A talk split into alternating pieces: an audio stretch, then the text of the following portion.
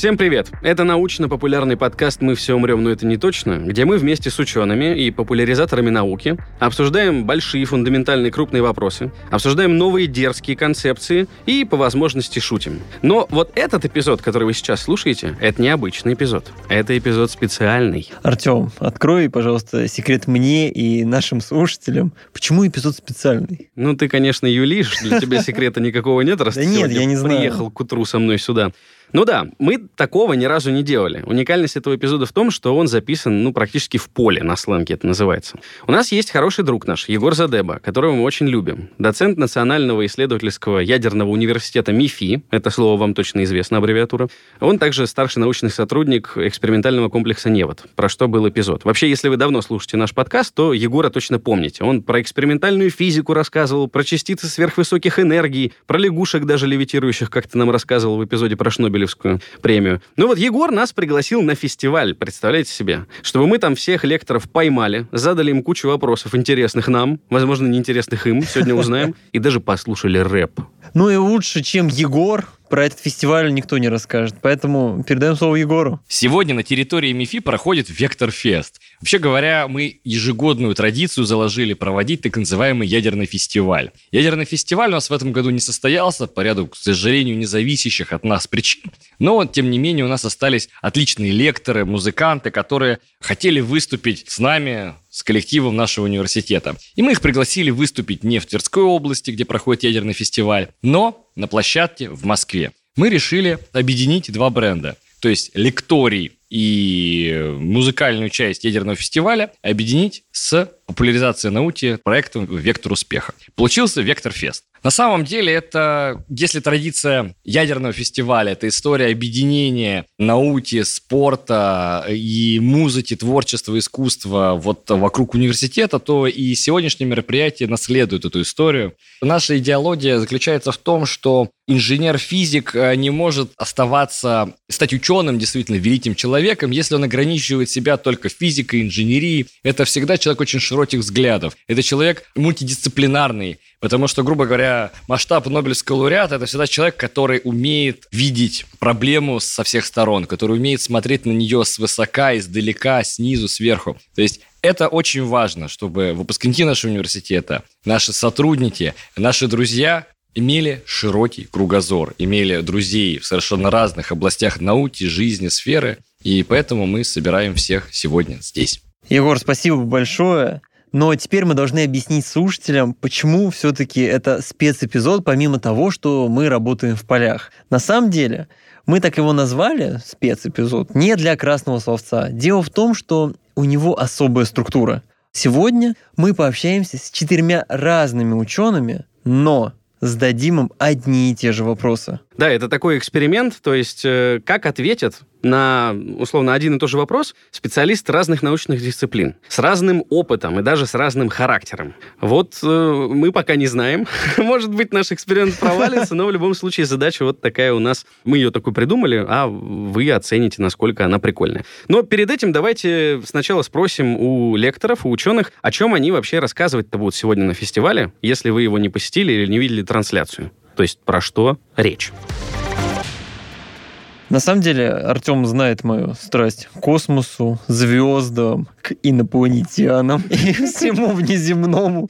И поэтому таким же любителям космоса, как и я, будет особенно интересно послушать Владимира Сурдина, астронома, старшего научного сотрудника Государственного астрономического института имени Штенберга. Владимир, расскажите нам, о чем ваша лекция будет? Я буду рассказывать о самом актуальном, о полетах к соседним планетам. Ближайшая планета Луна, к ней люди, безусловно, в ближайшие годы прилетят, просто вот по пальцам можно сосчитать, сколько осталось лет.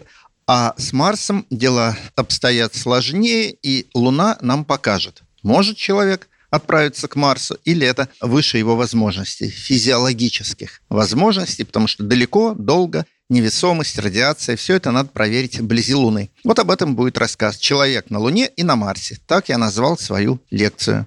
Владимир, а ваше личное мнение сможет все-таки или нет? Ну, на Луну, безусловно, там люди были, ничего страшного в этом нет. Три дня туда, три дня обратно, несколько дней там. Это экспедиция уже пройденный этап. А на Марс сможет, конечно, сможет.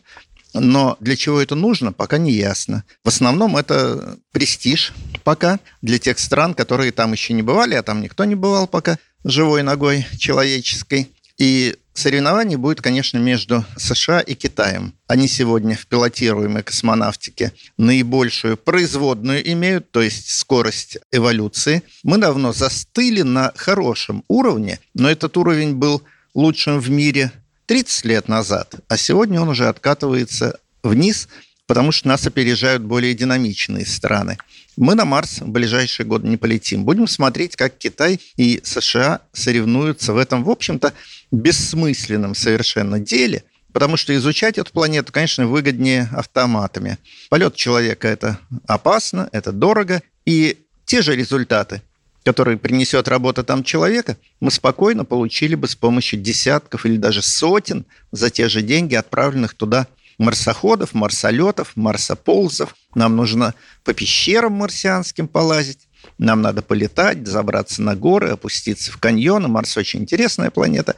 Но человек, конечно, побывает там, чтобы отметить наиболее далекую точку, которой достигло человечество в виде живых представителей или полуживых, как, скорее всего, окажется, потому что это, правда, очень опасное дело. Но все-таки, не уходя далеко от вопроса, на ваш взгляд, кто первым достигнет Марса? Тайконавт или астронавт? Я уверен, что астронавт. Американцев больше задел, больше опыта в этом направлении. Они не упустят этот престиж, хотя бы потому, чтобы не упустить престиж. Других оправданий для экспедиции человека на Марс я не вижу, но политики видят, идеологи видят. Народу будет интересно узнать, что человек побывал на Марсе. Хотя мы прекрасно представляем себе уже природу этой планеты. И китайцы, конечно, отстанут. Они тянутся за американцами, они используют и наши, и американские технологии. Они хорошо впитывают все технологии и даже модернизируют их – но им не угнаться за страной, которая давно уже занимается работой на Марсе. На самом деле очень интересно, что человеческой цивилизации в масштабах истории так мало времени, она уже стремится, по крайней мере, судя по словам Владимира, покорять Марс, Луну и другие космические дали. Но что интересно, Артем, что сколько видов и вообще существ на Земле не то, что не стало свидетелями этого момента, оно просто не дожило до наших времен. Ну да, относительно, типа, брать, если весь вот этот эволюционный процесс и так далее. Ну, тут смотри, они не дожили, тут нам бы дожить до триумфа, о котором Владимир говорит. Ну, это все классно звучит, там, наступить ногой на Марс, сделать ему больно. Вот. Но ты смотри, какой вопрос. Люди-то успешно адаптировались, куча условий, много пережили, получили там вот интеллект, потом научились делать всякие штуки крутые, там до ракет. Ракеты. Ну, до них там были молотки, копья, вот это все. Но тут как бы фича-то багом не стала. То есть наш интеллект, он вроде как бы здорово, действительно, спутник вывели, летаем, МКС красивая кружится, но этот же интеллект может привести к тому, что мы, возможно, так сильно как бы меняем все под себя, или даже мы не успеваем за изменениями среды, которые сами делаем, что, может быть, этот нас и погубит.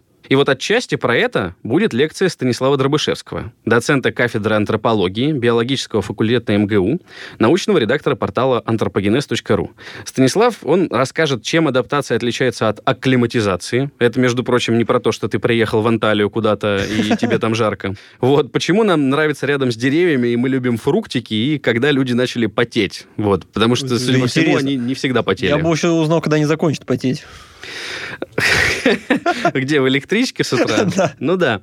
Ну то есть, в общем, я так понял, его лекция будет про то, что миллионы лет подряд вот наши предки, они подстраивались под изменения окружающих условий. Ну а как подстраивались? Это естественный отбор, менял ДНК, и вот поколение за поколением это все копилось, наследственные изменения. Адаптации, точнее, наследственные адаптации.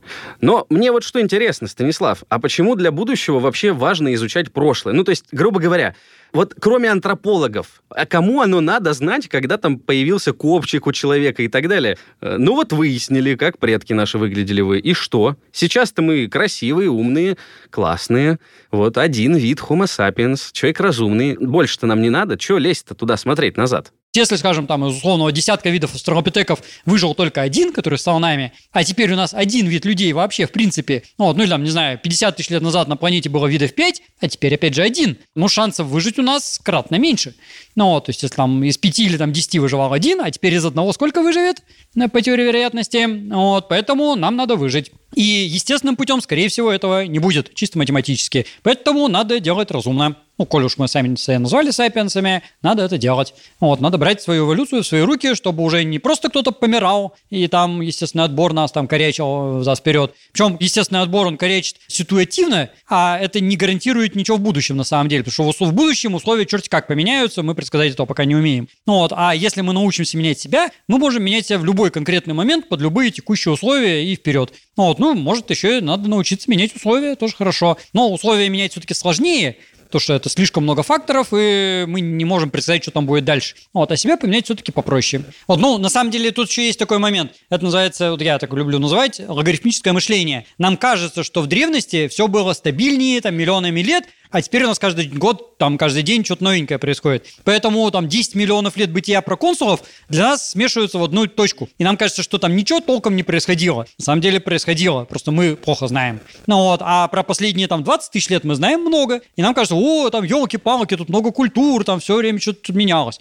Ну вот, а про последние сто лет мы знаем столько, что можно там знаю, дедушку спросить, да, он вам расскажет там по дню, там, что происходило. Но это не совсем так. Ну вот, это нам так кажется. То есть, если люди будут жить там, не знаю, через 100 тысяч лет, им, э, я не знаю, там, с плестоцена до нас, тоже это все будет одна точка. Это все будут сапиенсы какие-то скучные, и вместе там с эректусами, там, австралопитеками, это все вот эпоха каких-то вот этих двуногих с одной головой. Вот они все были с двумя ногами, с двумя руками, с одной головой, и на ней было два уха, как бы, все. Какая-то полная фигня была. И что там, шимпанзе шимпанзе, что человек, это все сольется в одну точку. Просто для них будет вот их реальность как бы гораздо более разнообразная. Собственно, если мы изменились по сравнению с какой-нибудь амебой, допустим, да, или там с медузой, ну, с ланцетником каким-нибудь, мы поменяемся еще. Вопрос только, выживем ли мы вообще для того, чтобы поменяться. То есть наиболее вероятный путь это вымирание. То есть, например, из всех зверообразных рептилий, которых там тысячи были, выжила одна, которая стала млекопитающими, всеми млекопитающими, да. Из всех там ранних млекопитающих выжили, строго говоря, три. Из них один стал однопроходным, однопроходными, один сумчатыми и один плацентарными три зверюшки конкретные, да, из всех там этих рептилий ископаемых, которые там птицеподобные маломальски были, выжила одна, которая стала птичками. И все там эти динозавры, тикодонты какие-то, птерозавры, там, не знаю, крокодилы ископаемые, там куча видов вымерли. Ну, один крокодил остался, который стал там крокодилами. И э, вот так же как бы и с нами. Задача нам все-таки выжить и дать какое-то еще новое разнообразие, какой-то новый ароморфоз. Ну, вот, но гарантий тут никаких нет. У нас вся эволюция — это сплошные кости, когда все кто-то вымирали, вымирали, вымирали. Ну, мы-то что, умные? Они-то вымирали, они ничего про это не знали, и они не могли собой управлять. А мы можем, нам нужно это делать. Ну, знаешь, Артем, мне пока кажется, что редактировать геном человека под конкретные нужды, под конкретные планеты, экспедиции, так ну, далее. То есть не ждать вот этот естественный отбор, когда выберет лучшее, а самим. Да, не ждать, пока из колонизаторов Марса через 300 лет появится настоящий марсианин, наш, низкоросленький. Вот это, мне кажется, пока фантастика. Ну, наоборот, наверное, высокий. Ну, короче, да. Ну, это фантастика, я с тобой согласен. Пока в поликлинику прийти и попросить там подкрутить себе ДНК, чтобы не болеть или, допустим, там, не знаю, аллергии не было. Я переезжаю в Ростов, измените мне геном, пожалуйста. Ну, например, кстати, да, ну, собственно, про это Станислав и говорил, да, там, допустим, ты едешь в Иран в командировку, например, там жарко, ты подошел в поликлинику, тебе что-то подкрутили, Чтобы тебе, я не потел. не жарко, да. Такого пока нет, но медицина-то научилась очень круто многие вещи лечить и, самое главное, диагностировать, то есть выявлять какие-то вещи на тех этапах, когда можно что-то сделать. И, конечно, ну, куда без искусственного интеллекта, в медицине он теперь тоже применяется. И как раз-таки о том, как и уже сегодня используют в обычных поликлиниках, рассказала Анна Харужия, врач лучевой диагностики, научный сотрудник Центра диагностики и телемедицины Департамента здравоохранения Москвы и заместитель главного редактора портала нейроновости.ру. Анна, расскажите нам, пожалуйста, как и и люди сегодня работают в медицине вместе.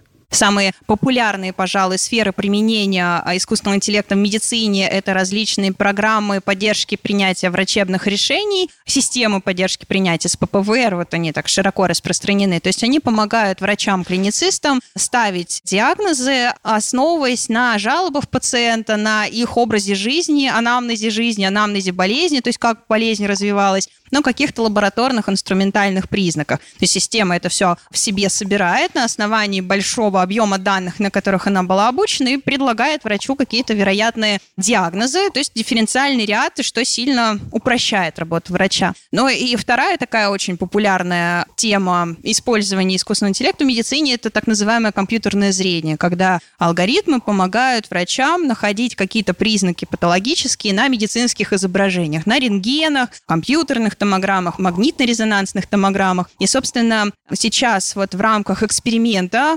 московского по внедрению алгоритмов компьютерного зрения для анализа медицинских изображений, такое сейчас внедрено а, по всей медицинской службе города Москвы. И благодаря специальной платформе Телемедхаб врачи из любой точки нашей страны могут э, загрузить исследования на эту платформу и тоже получить аналитику искусственного интеллекта. Мы, как большая платформа, как инфраструктура. То есть мы предоставляем инфраструктуру благодаря тому, что у нас в городе есть единый радиологический информационный сервис, который объединяет все диагностическое оборудование московское, то есть все вот аппараты диагностические, которые стоят в поликлиниках, в стационарах, в больницах, вот, объединяет все в единую систему. И, соответственно, эта система устроена так, что к ней, к определенному серверу, да, можно подключать различные решения, которые могут решать те или иные задачи на основе алгоритмов искусственного интеллекта и их проверять. То есть почему он называется эксперимент? Потому что мы не навязываем врачу вот э, как бы результат э, работы вот этого сервиса. Ну, он мог обрабатывать, во-первых, исследования, которые делаются в рамках города, и посылать их врачу-рентгенологу в виде второго, ну, второй серии изображений. И врач в итоге получает нативную серию, то есть абсолютно обработанную, такую вот, которую он получает обычно, и обработанную искусственным интеллектом. И он же сам решает, он хочет воспользоваться, он хочет посмотреть или ему вообще это не нужно, он будет по старинке описывать так, как описывал, и даже не обращать внимания на искусственный интеллект. Собственно, сейчас на данный момент искусственным интеллектом в рамках этого эксперимента, который ведется с 2020 года, исследовано, обработано уже больше 10,5 миллионов различных исследований диагностических. Участвует больше 150 организаций московских. Уже более 24 разработчиков разных у нас есть в эксперименте, больше 20 клинических направлений, то есть это как раз те направления, где искусственный интеллект может решать и определенные задачи, да, и помогать врачам в определенных э, решениях.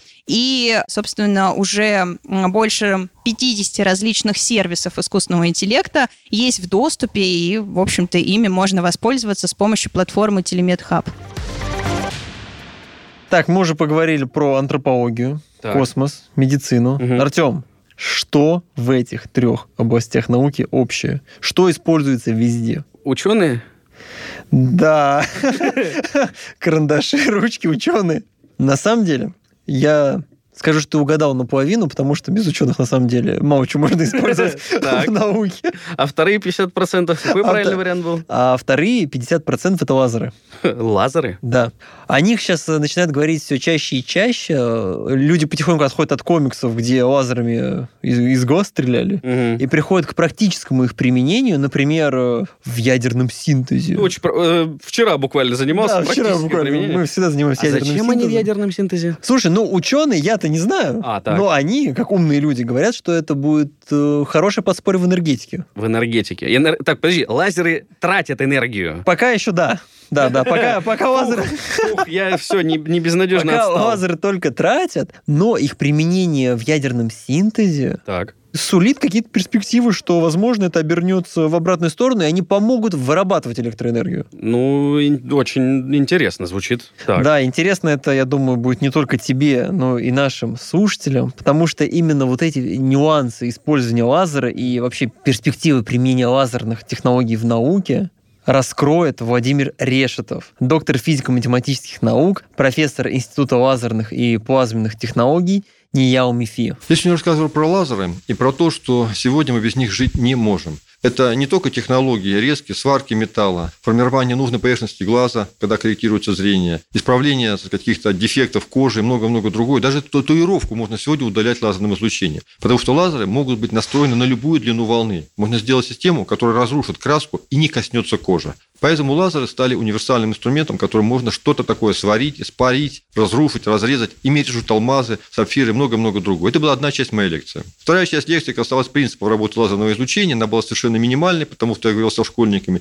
И я обратил внимание, что это явление, которое не может наблюдаться в природе. Необходима специальная активная среда, необходимо ее возбудить, придать ей отрицательную температуру в каком-то смысле, чтобы вверху было больше электронов, чем внизу. И тогда они будут охотно прыгать вниз под действием налетающего фотона. И как еще Эйнштейн показал в свое время, потом доказали другие люди, эти фотончики все будут лететь туда же, куда летел первый, с той же энергией, с той же частотой, и возникнет то самое монохроматическое лазерное излучение, которое так любят использовать физики и математики и все остальные в своей жизни. Еще одна тема была про применение лазеров для термоядерного синтеза. В прошлом году американцы на своей установки лазерной мегаджоулевого класса, когда примерно почти что килограмм тротила по эквивалентному энергетическому собирается в фокусе лазерной системы большой-большой 300 на 300 метров, смогли зажить термоядерную реакцию. На маленьком шарике ДТ и тритиевой смеси они его нагрели, сжали с помощью лазерного излучения и рожденного им гамма-излучения из корпуса, который, ну, окружающего, формирующей структуры, практически сымитировали те процессы, которые происходят ну, в атомной бомбе, в термоядерной бомбе. И получить реакцию, при которой в процессе термоядерного синтеза синтез, он стал самоподдерживающимся. То здесь принципиальный момент не то, что пошел синтез, он всегда идет практически, а то, что он сам себя стал разогревать. То есть выделившаяся энергия превысила ту, которая была закачана в виде лазерного излучения. Это важный результат, показывающий то, что таким способом можно на Земле добывать электрическую энергию с помощью термоядерного синтеза, соединяя дейтерий и тритий. На ближайшие десятилетия немножко другая программа развития у тех, кто занимается производством электроэнергии. Это касается и токамак, и лазерных систем, и многого другого. А сегодня наиболее близкими, наиболее реальными являются гибридные гибридные реакторы, когда термоядерный синтез используется для появления генерации быстрых нейтронов и последний момент моей лекции касался измерений, потому что лазеры сегодня используются для измерения, например, гравитационных волн, измерения гравитационного потенциала. На основе лазеров строятся самые точные часы, которые позволяют следить за тем, как двигаются полюса Земли, о том, как меняется положение материков. Система GPS-навигации, системы ну, глобального позиционирования, вообще все, что связано с любыми точными измерениями, до производства микросхем, там тоже используются лазерные интерферометры. То есть лазерные интерферометры регистрируют не только гравитационные волны, от того, что одна черная дыра падает в другую, сталкивается, превращается одна большая, но и процессы происходящие на Земле. Это сейсмические сигналы, это перемещение всяких лазерных лучей, зондов атомных микроскопов и так далее. То есть лазеры вошли всюду. То есть трудно представить области, где ее не было. И еще я не забыл сказать о том, что одним из самых важных применений лазеров является волоконно-оптические линии связи. Мы сегодня все пользуемся интернетом. Он гуляет в основном по волокну. Даже в каждый дом, по крайней мере в Москве, уже пришло волокно. Да и в других городах тоже. Это означает, что лазерное излучение по тонкой жилочке размером 10 микрон добегает до вашей квартиры, бежит по дну океана и передает терабайты информации в секунду без каких бы то ни было проблем. Не было бы лазеров, не нужно было бы волокно, нельзя было бы передавать информацию в таком количестве, в таком объеме. Поэтому лазеры немыслимо, наша жизнь без них. Ну, про всякие дисплеи, лазерную подсветку мы не говорим, про светодиодные лампочки тоже мы вспомнили, про многое другое. То есть система, когда мы управляем тем светом, который излучает вещество, оказалась очень востребована человечеством прежде чем мы начнем задавать вопросы, я откачусь немного. Егор говорил, что будут же музыканты, и там вот такое слово неприятное, очень слух режет обычно. Вот оно произносится как так, рэп. Вот что такое. Рэп. Вот он сказал, что, что будет, когда нам рассказывал про фестиваль, что будет еще и рэп. И вот я не особо понимаю. Я помню, что из Лиги безопасного интернета, кажется, Екатерина Мизулина их кошмарит. Говорит, что это все деградантская вот эта западная культура ненужная, и вообще рэперы тупые. И я с ней согласен вообще-то. Ну, почти. Но это твое оценочное ну, суждение. Ну, любая как бы крайность, она плоха, но мне кажется, типа, где рэп и где научный... О чем? Ну, судя по всему, мы сегодня либо подтвердим это, либо опровергнем. Ну, я надеюсь, что мы все-таки будем за науку, и рэп нам здесь поможет. Так. На самом деле, есть такая группа, называется научно-технический рэп. Это прям группа так называется? Да. Угу. Честно, я мало чего понимаю в рэпе и мало чего понимаю в научно-технической терминологии. Я даже пару раз слышал эти треки. Они мне кажутся безумно заводными, прикольными, но я ничего не понимаю. То есть буквы знакомы. Вроде на русском. Вроде на русском, но ничего не понятно. И как раз-таки сегодня за культурную часть фестиваля за рэп часть фестиваля. Так, так, так. Отвечает Владислав Горелов. Участник как раз-таки группы научно-технический рэп. Влад, расскажи нам, какая у тебя роль на сегодняшнем фестивале? Я сегодня э, выступаю в амплуа артиста. Я выступал э, в качестве представителя группы научно-технический рэп с э, небольшой программой музыкальной на фестивале «Вектор успеха». Вот. Хотел почему сказать «Вектор науки», но «Вектор успеха». Влад, а расскажи о своем творчестве поподробнее. Что такое научно-технический рэп? Это в основном научно-технические пакеки такие. То есть это веселье всякое вокруг теорем, всякого матана, немножко химии. Это делается для того, чтобы наука как-то популяризировалась. Ну, то есть это прям прямая популяризация науки. Ну, я когда-то давно был ученым, очень давно, в прошлой жизни. Да, я действительно был настоящим ученым, физиком. Работал в секторе Льва Давидовича Ландау. Мне, в принципе, всегда нравилось какие-то тексты писать. Я изначально, это вообще старая история. Я ходил в кружок в, в Дворце пионеров, еще тогда в Санкт-Петербурге. Кружок литературы. Там нас учили писать стихи, песни, всякие такие вещи. И потом ко мне пристал э, друг один и говорит, давай замутим группу, давай замутим группу. Я говорю, ничего не умею делать. Я только тексты как-то пишу, а не петь ничего я не учился никогда. Говорит, это не важно, это не надо уметь сейчас это делать, э, можно просто замутить группу. Я такой, ну давай. И так пошло-поехало. В прошлом ты был ученым. И насколько тебе помогает твой научный бэкграунд в написании текстов и треков? Прямым образом помогает. Я могу сказать, что этот научный бэкграунд, он в первую очередь дал мне глубокое понимание среды. Я из этой среды, я человек из народа.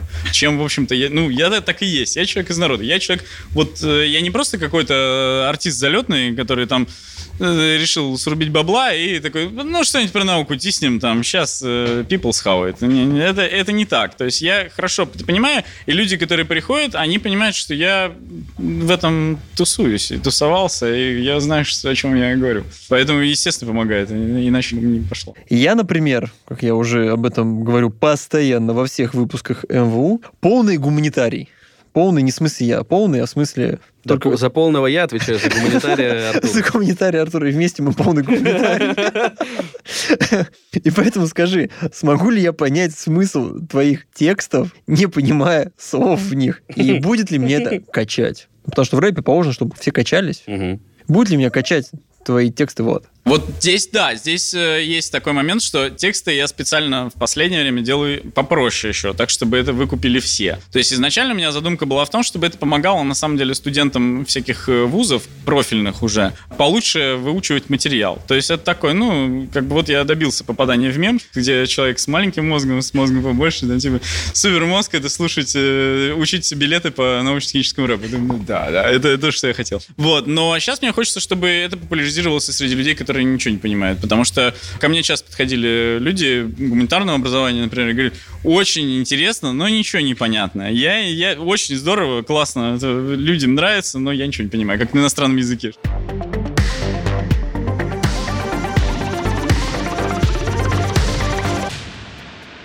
Ну что, перейдем к вопросам. Мы задавали их всем лекторам и Владу мы решили, что он наша фокус-группа. Но ну, он лектор просто в рэп-индустрии. Да, нет, он ученый тоже. Ну, просто конкретно сегодня он не с лекцией, а с рэпом. Но вообще, типа, почему ну, его нет? рэп очень близок к лекции. Мы не могли не задать ему те же самые вопросы. Просто интересно, может быть, ученый, который читает рэп, по-другому вообще мыслит. Поэтому, да, нам ответят на вопросы лекторы и Влад из группы «Научно-технический рэп». Перелети, переплыви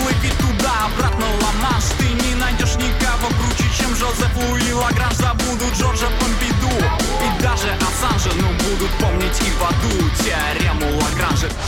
Напоминаю, что у нас четыре вопроса, и они никак не меняются. Меняются только отвечающие на них ученые. Ну что, предлагаю тогда начать. Артур, запрягай. Поехали.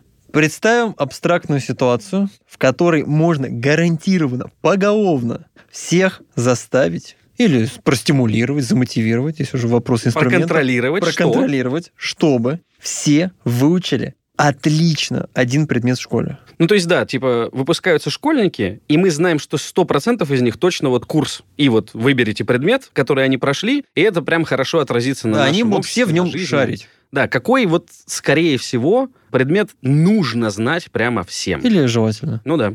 Ну, я бы ввел новый предмет – медицина. Биология – это все-таки не медицина, и такие стандартные биологические знания, они в жизни там далеко не всегда пригождаются, да, сколько там тычинок у одуванчика, в принципе, всем пофигу. А медицины в школе не придется вообще. Ну, там есть это ОБЖ идиотское, да, но оно так преподается, что это просто э, притча во языцах. А вот медицину я преподавал. Ну, потому что здоровье – это самое главное. И без здоровья, ну, там, в молодости еще как бы можно большинству людей, да, и то там далеко не всем. А уже там годов в 30 и старше скрипеться начинают, разваливаться. А это основа всего. То есть, если будет здоровье физическое, там, моральное, да, какое угодно, психическое, то все остальное приложится. Ну, то есть, если мозги будут нормально работать, ну, а работа мозгов – это же работа пищеварения, сердца, дыхания, без этого мозги тоже там не очень фырычат. И тогда они освоят и юриспруденцию, и, не знаю, финансы, все что угодно. То есть, главное – здоровье. Но у нас в школе не преподается, ну, то есть, я говорю, есть ОБЖ, да, теоретически про это, но на практике нифига. И физкультура, ну, которая тоже преподается в большинстве случаев как совершенно ужасная, и здоровье не добавляет, э, будем откровенны, школьникам. Ну, вот часто вредит, или какая-то фигня полная. Ну, по крайней мере, вот то, что я сталкивался и в своей практике, да, и мои детишки, вот то, что там рассказывают, как у них в школе это происходит, это каждый раз какая-то фигня. Так что вот медицину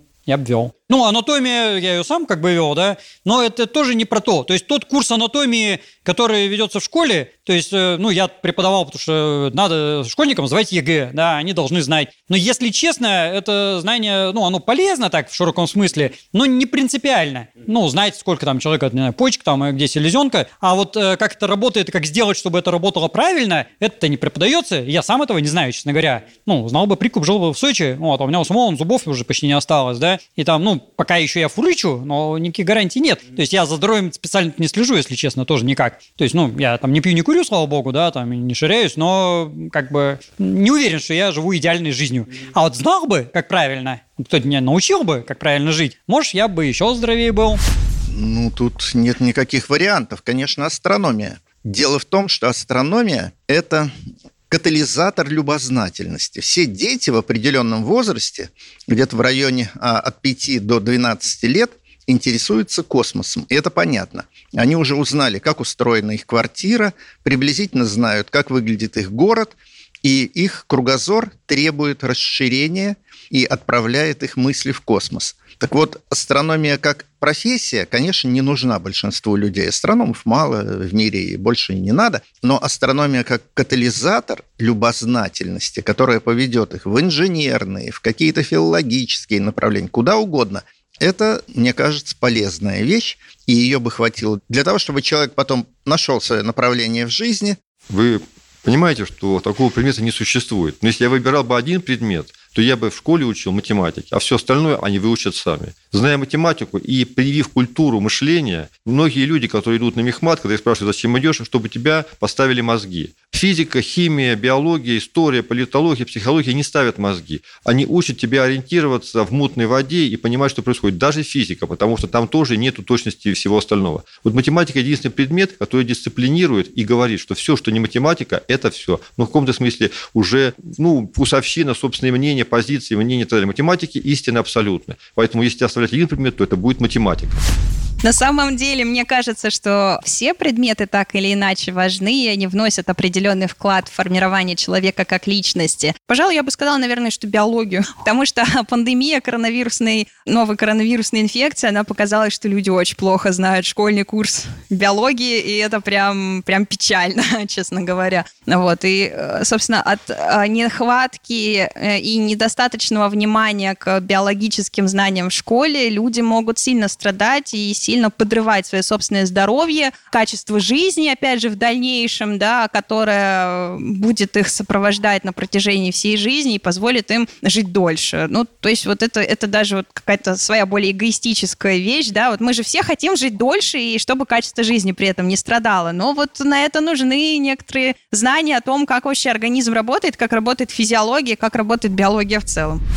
Это математика, царица наук, конечно же. Это, я считаю, что это обязательная вещь. Сила математики в том, что она дает человеку систему мышления. То есть люди, которые... Математика, она собирается из кирпичей такая, то есть это лего такое. И человек, который хорошо шарит в математике, он сможет разобраться, наверное, во всем мне кажется. Скажем так, почти все, естественно, науки требуют так или иначе знания каких-то разделов математики, но некоторые требуют не такого тщательного, например. То есть вот, ну, я физик по образованию, вот, и у меня требования к матану в институте были такие очень ну, упрощенные, скажем так. Когда я был мал, я матан не понимал, все изменилось. Когда я взял свой первый интеграл, я не готовился особо Дерзость, молодость, запал. Мама, ама, криминал, ама, криминал График функции нужен. Сказал я себе, правил прямые X равно А и X равно B Площадь фигуры ограниченной осью абсцисс. Прямыми и графиком правил. Браво, бис! У меня такой вопрос. Вот часто говорят про то, какими качествами должен обладать ученый, чтобы там добиться успеха, сделать открытие, там, я не знаю, что должно быть у него из там характеристик. Характери... Так говорят вообще, характеристика ученого. Это скорее, когда в милиции. Ну, типа его пишут. высокий, метр семьдесят. Ну, да-да-да. То есть обычно говорят про то, что он должен. А если перевернуть вопрос, каких качеств у ученого скорее не должно быть? Или, например, какие цели ему будут мешать заниматься наукой? Ну, может быть, вот я из головы беру. Он хочет там миллионером быть, и, наверное, типа, с точки зрения заработать денег, идти в науку не лучше. Но, может, я не понимаю, и это, наоборот, хорошо стимулирует заниматься. Ну или человек мечтает о профессии, где нужно мало двигаться и, в принципе, не напрягаться. Не, наоборот. Короче, вот да, то есть, что вот по вашему опыту мешает? Я думаю, что у человека любой профессии бывало, что он коллегу встречает, смотрит на него и думает, ну, брат, тебе, конечно, вот в другую бы область Не пойти. сюда ты, Васек, пошел. Или, да, там, с твоими талантами, конечно, нужно было идти там в чиновники. Ну, условно. То В есть, каких случаях это говорят ученым? да, в каких случаях вы смотрите и думаете, ну, тебе вот не надо сюда. Иди, мальчик. А, Если вы рассматриваете науку как некий элемент творчества, придумывания нового, открывания всего-всего всего такого, что не было, то одним из негативных качеств является некий повышенный уровень критичности к тому, что ты делаешь. То есть наличие страха, когда человек боится, есть такая поговорка, что глаза боятся, а руки делают. То есть в данном случае ученый должен быть достаточно смелым. Вот когда студенты приходят учиться, я всегда говорю, что, ребята, у вас замечательный период. Вы, а, имеете право спрашивать всех обо всем, потому что окружающие вас профессора получают зарплату за то, что отвечают на ваши вопросы. И, б, вы имеете право на ошибку. Поэтому, если человек не разрешает себе ошибаться, ему нечего делать в науке. Наука никогда не бывает сразу и до конца. Даже когда колешь дрова, они всегда раскалываются пополам. Сучки попадаются, все что угодно. Поэтому, наверное, самым важным свойством человека, идущего в науку, не бояться ошибиться. Как говорил Эйнштейн, бросить все в корзину, начать все заново. Все труды, которые ты сделал. То есть это важное свойство. Ты должен быть готов к тому, что придется все начать сначала. Ты должен не бояться ошибаться. Это главное свойство для ученого. В отношении науки те же принципы, что и в отношении писательства. Не помню, кто сказал, если вы можете не писать, не пишите. Если вы можете заниматься чем-то другим, кроме науки, занимайтесь. А если не в моготу, и хочется узнать, как устроен этот мир, и вы будете знать, что никогда вас эта работа не будет чересчур хорошо кормить, но вы всегда будете с радостью каждое утро просыпаться, потому что вы занимаетесь наукой, и идти на работу, и делать эту работу, тогда это ваше. Научная деятельность – это же как бы творческое дело, и поэтому оно безгранично разнообразно. Поэтому тут вредящих как бы оно не бывает. То есть, смотря еще какая научная деятельность, ну, в качестве примера э, есть, допустим, антропологи, а есть археологи, да, я общаюсь то есть, с теми, с другими, но антропологи, они гораздо более индивидуалистичны, то есть они каждый сам по себе, и, в принципе, может быть, им это и мешает, потому что, ну, сейчас задачи довольно сложные бывают в науке, и хорошо бы решать это сообща. А антропологи каждый сам по себе, они очень плохо собираются в кучки. Но, с другой стороны, они очень добрые, они даже когда ругаются, это такие плюшевые там скандалы совершенно. Ну вот, и все, в общем-то, мирные. Я даже научное обоснование где-то нашел там в трудах этого Дебица, по-моему, или у Алексеева это было, что там, не помню, ну неважно. Там суть такая, что антропологи изучают людей, а стало быть, любят объект своего исследования, иначе бы они им не занимались. А археологи, например, они не такие, потому что они-то работают всегда командой, ну вот, и у них всегда жесткая иерархия, потому что, ну, порядок нужен в экспедиции, они где-то там сидят вообще на краю земли, да, роют землю, и там есть строгая иерархия начальник, там какой-нибудь замначальника, да, и вплоть там до какого-то копателя, там что-то кто косячит, его там нафиг выгоняют. Это сказывается, когда они там статьи, не знаю, пишут, там даже стиль статей видно, что другой. Особенно здорово это видно, когда бывший археолог становится антропологом. Ну, в обратную сторону я, честно, не знаю примеров, а вот такую знаю. Когда человек выучивается на археолога, какое-то время там копает, а потом идет в антропологи. И прям видно, что он по-другому себя ведет на, защитах. То есть, когда там защита такой диплома да, хотя хотя бы, да, антропологи там, ой, ну вот у него тут косяк, ну ладно, ну да так и быть, там, э, надо понять, там все такое. Я говорю, нет, у него там косяк, вообще нафиг его, там, никогда ему не быть ученым, там. И прямо так злобно-агрессивно. Вот, но с точки зрения антрополога он злобно-агрессивно, а с точки зрения работы археологов только так и можно. То есть антропологи так бы не смогли копать на самом деле, потому что порядок нужен таки в экспедиции, иначе просто экспедиция не состоится. Наверное, есть, ну, как бы, не знаю, отсутствие любопытства. Потому что наука – это же про любопытство. Это про то, что я хочу знать что-то новенькое. А если человеку не надо ничего знать новенькое, ну, так он и не пойдет в ученые. То есть, если он этим ключевым качеством не обладает, мы его там просто не увидим. Что он там забудет-то? Ну, он, может, я не знаю, на административной должности будет сидеть. Ну, может, ему там и не надо любопытства. Он там знает, как бумажки составлять. Вот, ну, тогда он и не ученый, собственно, он администратор. Ну, вот. А как, не знаю, если он уже ученый, ну, значит, он уже отбор прошел. Просто ученые тоже просто так не попадают. Тем более, если говорить про нашу страну с нашими зарплатами у ученых, те, кто туда попадают, они очень хотят стать. Ну, потому что если бы они не хотели, они, я не знаю, я читал, если я буду тупо на ЕГЭ учить учеников, я буду, не глядя, в три раза больше получать, чем за то же количество часов э, в МГУ, будучи кандидатом наук и доцентом. Есть, конечно, какие-то вот такие дурацкие бытовые стереотипы, что там идут, чтобы там пилить гранты, там что-то такое. Ну, я несколько раз сталкивался. Вот вы ученые, ученые, там, понасочиняете всякой фигни, ну, получаете грантов, их там пилите. Кто бы мне дал вообще хоть один грант, и чтобы я их пилил, вообще, как я могу их пилить? А вот единственное, что, может быть, бывает, это то, когда человек, достигший каких-то высот в своей там области науки, вдруг неожиданно проникается, что он великий гений, и он знает все во всех областях науки, и лезет не в свою область. Оно и со мной, кстати, периодически такое случается, надо сказать, потому что ну, меня спрашивают про все подряд, да, а что вы думаете, я не знаю, там, про политику, экономику, ну, я-то что-то думаю, но если честно, мое мнение в этом ничего не значит, потому что я в этом ничего не понимаю, честно говоря. Ну, то есть ответить-то я отвечу, но это мое личное, неквалифицированное, непрофессиональное мнение. А вот бывают люди, ну, я-то еще маломальски соображаю, что я в этом ничего не соображаю, вот, но у меня еще впереди, видимо, в этот маразм старческий, а бывают люди, которые искренне начинают считать, что они все знают. И человек стал там великий, не знаю, математик, там пресловутый Фоменко, да, и вдруг лезет в историю и там всем получает, как надо быть. Но это уже не совсем про науку, то есть его ни один историк историком-то и не считает, и ученым не считает. Вот, то есть вот зазнайство, как бы, да, чрезмерное самомнение, вот это, наверное, мешает.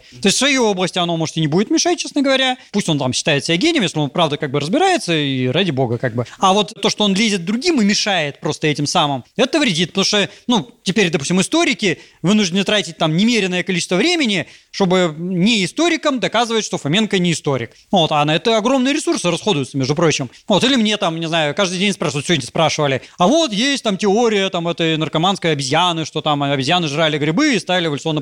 Ну, ё-моё, я уже это и писал, и отвечал, и каждый день про это говорю. Вот, ну, просто, ну, скучно про это отвечать. Ну, вот, или там, не знаю, а были ли цивилизации круче нашей? Да елки, ну сколько уже можно про это одно и то же перемусоливать? То есть это просто вот расход ресурсов в холостую. Вот это вот как бы плохо. Вот когда какой-то гад влезет, как бы, да, имеющий некий так, как бы, авторитет в своей области, в чужую область, а потом все другие должны с этим бороться. Вот это как бы вредит. Но это уже не про науку, это уже, опять же, про лженауку скорее.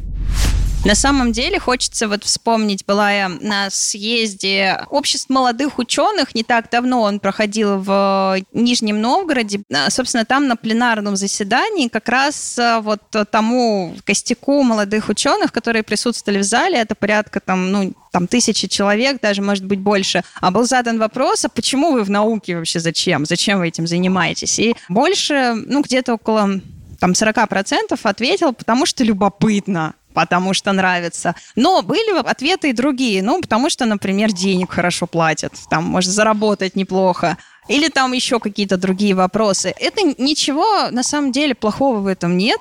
В том, что человек хочет заработать или, заработать, или в том, что он хочет, например, прославиться, да, сделать какое-то великое научное открытие, чтобы его запомнили там в истории и так далее, то есть такое тщеславие. А вот. Но мне кажется, что не должна теряться первопричина науки, то есть то самое научное, что преследуется. То есть не должен теряться смысл исследования. Вот когда смысл исследования заменяется просто видимостью деятельности, вот это вообще самое страшное, наверное. Отсутствие любопытства и потеря интереса вообще к этому и просто вот создание видимости деятельности. Рутина, бог с ней, в науке очень много рутины. И чтобы там прийти к какому-то неожиданному решению, нужно потратить много часов рутины, как правило. Но просто вот эта замена реальной деятельности, видимости видимостью деятельности. Вот это вот прям ужасно. Как это вот часто в студенчестве бывает. Вот э, студенческая наука, к сожалению, довольно часто она превращается вот в такую видимость деятельности. Вот сейчас мы с вами что-нибудь сляпаем, и вот съездим с этим тезисом на несколько конференций. Вот это вот неправильно. То есть это сразу подрывает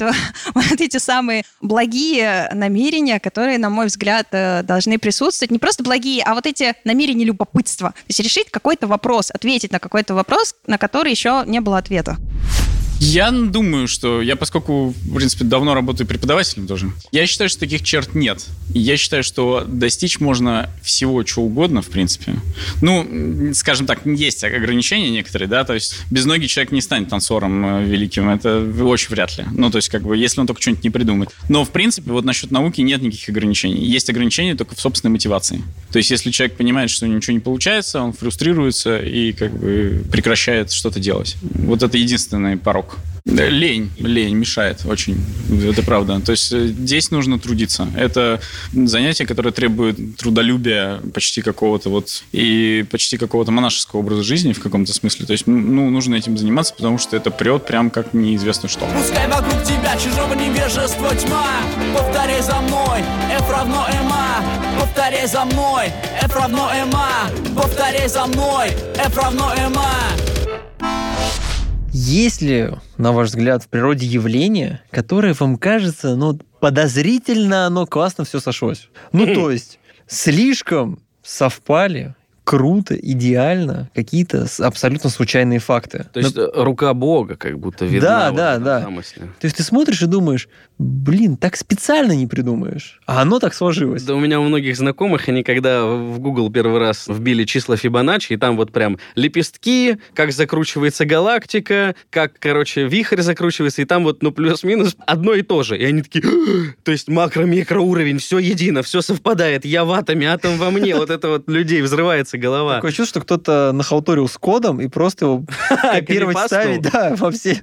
Ну да, собственно, про это и вопрос. Вот, э, может быть, есть какое-то явление, там, факт, я не знаю, устройство чего-то в окружающем нас мире, что вот вы когда это узнали, вы так подумали, вау. Как, это сложилось?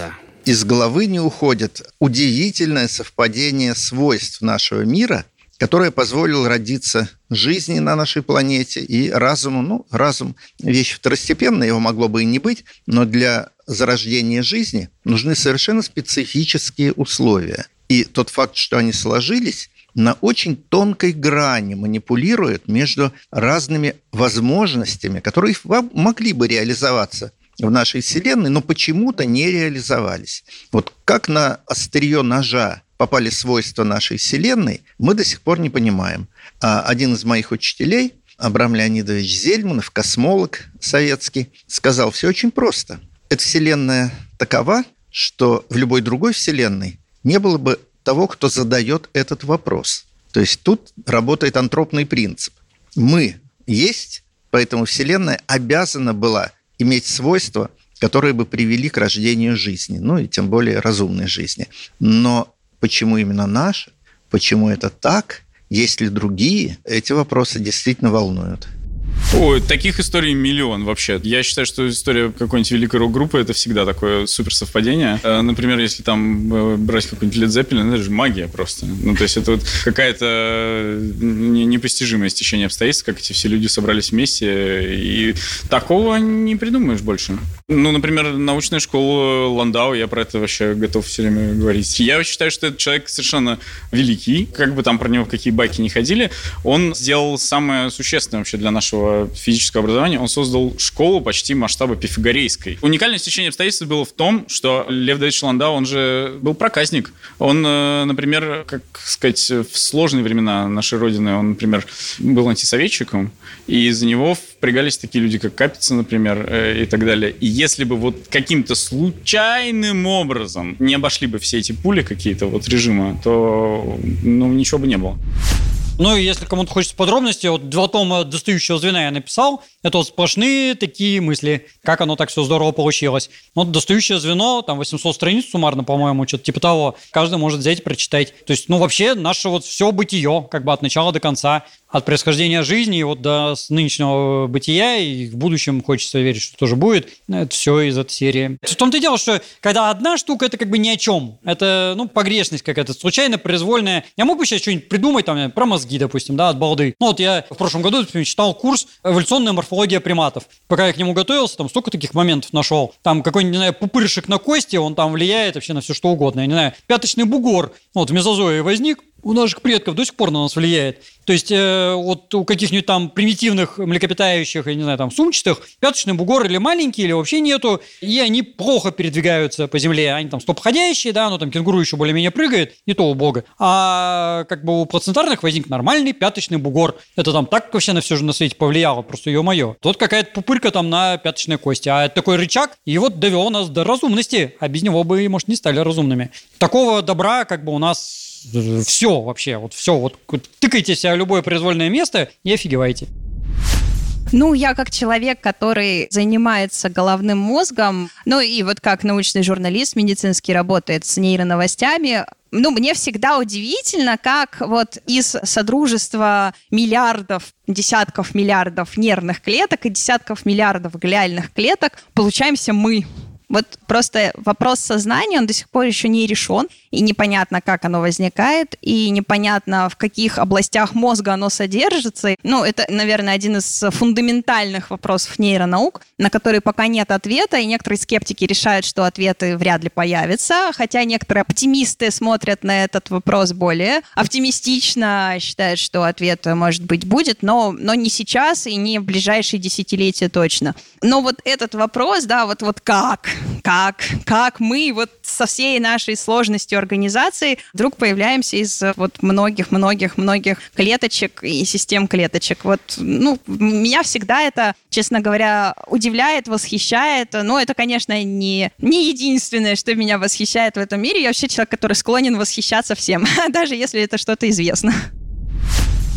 Ну, то, о чем вы спрашиваете, называется антропным принципом. Это удивление ученых по поводу того, что наш мир очень хорошо подстроен, чтобы мы в нем могли жить. Чуть-чуть поменяй что-то, и жить мы не сможем. Вообще вопрос про эволюцию и про многое другое, он очень глобальный, и я на него отвечу немножко не так, как вы, наверное, ожидаете. Дело в том, что с точки зрения современной науки мы не понимаем, как могло так случиться, что в галактике, во Вселенной, в нашей метавселенной, которую мы наблюдаем, состоящей из большого количества миллиардов звезд, родилась жизнь на Земле. Я очень часто говорю, что, возможно, мы единственные единственное разумное существо во всей нашей Вселенной, потому что это очень невероятное событие, чтобы из зоны Златовласки совпало и все остальное, и Солнце, и Земля, и Луна, и так далее. Мы сегодня придумываем, как жизнь могла зародиться на Земле, но очень трудно представить, что такое где-то повторится. Поэтому вероятность возникновения жизни просто так случайно очень мала. Но, к счастью для нас с вами, во-первых, мы живем, значит, это уже доказывает то, что она может возникнуть без вопроса. Мы же живем и разговариваем. А второй момент состоит в том, что современная физика допускает существование несчетного количества вселенных. То есть, когда количество вселенных становится бесконечным, а не просто там 10, 15, 20, 6 в какой степени звезд и так далее, появляется вероятность, что даже невероятное событие может случиться. Да, мы живем в хорошей вселенной, мы живем в лучшем из миров, в котором есть люди, в котором есть мы. Но, возможно, в нашей вселенной людей больше нет. В других, может быть, есть, но их бесконечно много. Но до них нельзя добраться, о них нельзя попасть. По современной физике невозможен контакт между разными вселенными. Поэтому я сторонник того, что нас, раз мы есть с вами,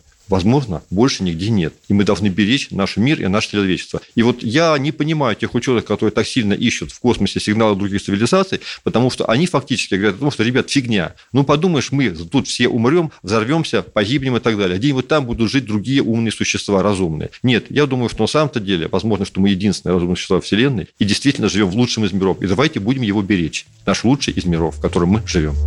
Определенный интеграл, чисто конкретный интеграл. От АДБ площадь по графикам, как я сказал. Ты думал, что матан так же тяжел, как металл. А вот и нет, определенно интеграл качает зал. Ну, такой вопрос, я не знаю, может быть, он не очень корректный, но вам вообще не кажется, что то, чем вы все вот занимаетесь, это не очень благодарное дело-то сегодня? Я к чему? Такое количество, не знаю, нововведений, каких-то инженерных новых решений, может быть, даже научных открытий, которые нашу жизнь там, ну не сегодня, но в перспективе улучшают. Ну хотя не так. Они вот нашу жизнь постепенно все время улучшают, и мы не замечаем этого. И из-за вот такого быстрого внедрения там новых решений, технологий, люди как будто относятся к этому как к данности. Вот не то, что какая-то группа людей работала, основываясь на знаниях, которые получили там ученые до них, и ученые до них, и ученые до них, и вот это огромный такой неразрывный процесс прогресса, и в целом это удивляет. А мы как будто все, знаете, вот появляется какая-то новая штука, и мы такие, о, новая штука появилась. Но мы стали- Или даже не о, просто куплю это. Как будто люди стали воспринимать э, научное открытие как конвейер. А я- мне кажется, они даже не задумываются о том, что это открытие или нововведение. Они задумываются к этому как вот календарь перевернешь, и снова, снова 3 3 сентября. сентября. да. То есть как что-то, что просто повторяется, это как естественный ход вещей. Вот. Ничего сложного не было. Вот нам только мы, мы с Артуром такие два брюзжащих вот этих вот э, недовольных все время. Э, общество изменилось. Или, может быть, вам тоже нрав- ну, кажется, что это ценность как бы научной деятельности, как будто вот в массовом сознании она упала. То есть не отдает человек себе отчет, что происходит, какой это труд колоссальный. Я бы сказал, что, по моему мнению, этот конвейер существовал всегда. То есть э, у меня, в принципе, вот некая есть э, ну, династия ученых, так скажем. То есть у меня мама кандидат наук, там, дедушка кандидат наук. И я могу сказать, что, ну, это такие солдаты науки. То есть они делали какие-то вещи, там, простой кобальт, никель, там, еще чего-то. Это, конечно, все замечательно, очень познавательно, может, имеет какой-то интерес, но это конвейерные открытия. То есть это такие вещи, которые каждый день делается куча открытий, и делалось раньше в любом НИИ. Половина из них умирает еще на стадии фундаменталки, то есть как бы они не доходят вообще до инженерного дела никак. Что-то погибает в инженерном отделе, и только одна из сотни черепашек добегает до океана. Ну, то есть это как бы то, что мало того, что доходит до продакшена, да, до того, что вот у нас в руках, так это еще и людям заходит. Нужно, чтобы люди это поняли, приняли, сказали, что это улучшает их жизнь, потому что иначе это может быть, ну, какая-нибудь э, яйцерезка очередная, там, великолепная. Мне кажется, что это связано с тем, что, возможно, люди просто стали меньше задумываться. Потому что если задумаешься над а, той или иной технологией, над тем, насколько это сложно, то э, становится просто э, жутко потрясающе. Боже мой, как вообще человек к этому дошел, как вот глубина мысли, да, вот как она пришла, вот, вот, мысль простая, да, как она пришла к воплощению такому сложному той или иной технологии. Наверное, просто стоит чаще людям обычным останавливаться и задумываться, что, ой, такая это же, это же вон как оказывается, это ж, ого, вон оно чего. И мне кажется, что эту проблему как раз можно решить популяризацией науки и рассказом о внутренней кухне, о том, как это устроено, что на самом деле это все с потолка не появляется и там по щелчку пальцев, а то, что это действительно большой труд и это большие переходы мыслей, переходы идей, и в итоге там воплощение идей в какие-то сложные конструкции и механизмы. В общем-то, вот чем больше об этом рассказывать, тем чаще люди будут об этом задумываться, и тем меньше будет казаться, что это что-то само собой разумеющееся. Вы сейчас фактически спрашиваете о том, почему ученые занимаются наукой. Да, они и занимаются не потому, что они получат Нобелевскую премию, не потому, что будут иметь зарплату больше, чем у полицейского. Это не так. Ученые имеют зарплату меньше, чем полицейские, в общем-то и целом, в среднем. Во всем мире, не только у нас, в Америке в том числе. Бывают там отдельные случаи, но большая масса, она имеет зарплату на среднем уровне. Профессора в вузах и так далее. Надо понимать, что проблема уважения к науке – это проблема прессы, это проблема пиара. И в ученых среде есть даже странные бывают случаи, когда ученых, которые занимаются популяризацией, не очень любят коллеги по цеху. Типа высовываешься, демонстрируешь, что типа умнее всех, что ли, и так далее. Про тебя все знают, а что ты такого сделал в науке, у тебя индекс что достаточно низкий, вот у меня высокий, а я нигде не выступаю, никому ничего не рассказываю. Это некая особая ситуация. За рубежом в индикаторные показатели успешности ученого включена, ну, в со- в совокупный индекс его как бы эффективности включена его популяризационная составляющая. Не все ей пользуются, некоторые компенсируют. Как всегда, когда есть некая интегральная характеристика, я могу написать лишнюю статью и не пойти к школьникам. В данном случае вот то, что вы спрашиваете, это не про науку, это про организацию процесса и финансирование. Люди должны знать, зачем часть денег, которые они выделяют, бюджетный, там 2-3%, у кого сколько идет на науку. И в этом смысле это не задача ученых. Это задача научных популяризаторов, научных журналистов и вообще просто обычной прессы, которая должна объяснять, что телефоны сами просто так на деревьях не растут. Их делают конкретные люди. Но, к счастью, это большая составляющая просто бизнеса, поэтому здесь, э, наверное, самый главный момент является то, что бизнес заинтересован в науке. Не только государство, но и бизнес. Ну, естественно, в этом заинтересованы еще и военные. У нас еще остался Станислав. Вот вы, как антрополог, наверное, можете ответить на этот вопрос, даже ну, посмотреть на него несколько шире. Не сравнить, вот как сейчас люди относятся к открытиям и как сто лет назад, а вообще, может быть, и подальше, то есть, может быть, там, не знаю, несколько веков назад. Вот если смотреть в большом масштабе на историю человеческой цивилизации, нет у вас ощущения, что люди перестали удивляться? И даже важнее даже не то, что они не удивляются, а то, что они не задумываются о том, что как создают, как придумывают, изучают люди, на основе чего, что это за знания, что это за труд, что это там, я не знаю, за технологии они используют и так далее. Нет у вас ощущения, что сегодня мы относимся к благам научно-технического прогресса э, вот как, как, не знаю, как к погоде, может быть? К хорошей погоде. Ну, да, наверное, пока да. Так и есть. То есть у меня есть интернет в кармане, да. Ну, у меня, кстати, нету, я его специально не подключаю. Но это, да, это вообще держится просто там на волоске на каком-то. И все в любой момент может гикнуться вообще легко и непринужденно. Ну, на мой взгляд, самый яркий пример, это где-то я вычитал в 19 веке, где-то там под конец, была какая-то мегамагнитная буря на солнышке. И вот если бы сейчас она случилась, у нас бы вся электроника сдохла. Там даже какое-то название для этого события есть. Но тогда не было электроники и ничего не сдохло. Ну, там какие-то искрили, там, не знаю, первое радио какое-нибудь там, если оно было в тот момент, по-моему, даже и не было. Телеграф какой-то там вырубался. Ну вот, а теперь бы просто вся техника сдохла. Он там, компьютер мигает лампочка, да, микрофон у меня в руках, ну вот, там, телефон в кармане. Все бы померло. И вся цивилизация кончилась бы, просто миллиарды людей бы померли. То есть в 19 веке они бы сказали, ну, они бы, они, собственно, ничего не заметили, пошли дальше там тяпкой махать поле. А сейчас уже они тяпку не умеют взять без компьютера. Ну вот, даже комбайны уже там с каким-то программируемым управлением ходят. Ну вот, даже в каких-то там, не знаю, диких странах, и то все равно там э, растения завозятся там выращенные, я не знаю, Монсанто какой-нибудь, и уже без высоких технологий даже папуасы на островах уже как-то не особо работают. Ну, ну то есть выживут, конечно, какие-нибудь папуасы именно что на островах, какие-нибудь бушмены там в Калахаре, они даже и не заметят. Вот, они самые лучше всех окажутся. Вот, но остальные миллиарды, ну их-то не миллиарды, их там тысячи людей как бы, остальные просто помрут. Ну, то есть у нас, да, действительно шатко, но это повод больше образовывать людей, то есть э, именно что, ну вот к вопросу о школе, детишкам вкладывать, что вообще-то как бы это зависит от них. Потому что именно многие люди относятся к этому как, я не знаю, к мании небесной. То есть вот где-то кто-то изобрел. Меня даже сейчас спрашивают, а вот какие там, э, представьте, какие технологии появятся. Технологии не появляются. Их люди создают вообще-то. То есть это не то, что я там сижу и мечтаю, вот хорошо бы, чтобы, я не знаю, там что-то появилось. И бац, оно там на блюдечке с голубой каемочкой там само произошло. Для этого надо работать и надо что-то делать. Вот многие люди, да, действительно не понимают этого и думают, что там булки на деревьях растут, все такое. Общество должно этому способствовать. Ну, на самом деле, так оно примерно и происходит. Ну, у нас есть какие-то там условные дома пионеров, да, ну, пусть они сейчас не так называются, какие-то там спортивные кружки, там вышивание, не знаю, там лепки там и чего-то там из горшки какие-нибудь из керамики, ну вот, что-то такое. Ну, пытаются там энтузиасты как-то это делать. Но в идеале это должно быть на государственном уровне. Вот в советское время были там вот государственные дома пионеров, где бесплатно всех там учили там чему хочешь. Зоокружки там, все что угодно, да. Вот, сейчас оно все практически платное, и опять же, ну вот кто-то туда детишек отдает, там музыкальная все эти школы, да,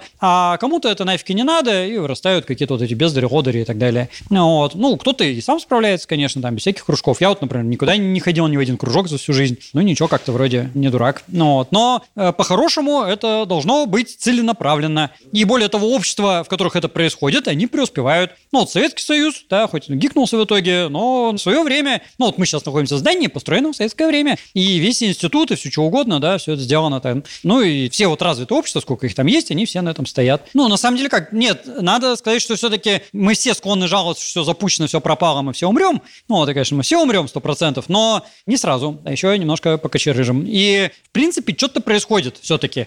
Это, опять же, даже в вашем этом реплике, да, все-таки сквозит. А вот оно бы, если бы, там вот есть запрос бы, возник бы, не вопрос э, возник, возник бы, а вы его можете создать. Вот вы у меня интервью берете, я интервью даю, потом кто-то интервью это послушает, и кто-нибудь там, не знаю, в условной власти, да, или пойдет в эту власть уже с такими целями, или уже находясь во власти, сообразит, что вот надо. Ну вот выделили денежки на фестиваль, да, это что же как бы, ну, не личный кто-то там из кармана достал, а тоже была все-таки программа. Вот, ну, может, там с точки зрения там какого-нибудь министра это была там показуха для галочки, но на практике-то все равно вот люди пришли, послушали, как бы, да, кому-то стало лучше, кто-то там проникся, какие-нибудь там, не знаю, школьники, студенты, и, может, как-то минимально повлияет там на их будущее. Если это будет происходить методично, ну, я вот каждый день лекции читаю, глядишь, э, что-то произойдет, и кто-то, оно не создастся, а кто-то создаст и технологии, и там и кружки, и там все что угодно, и на Марс долетит. Ну, для этого надо как бы делать, а для этого надо заинтересовывать. Ну, собственно, вот мы сейчас этим и занимаемся.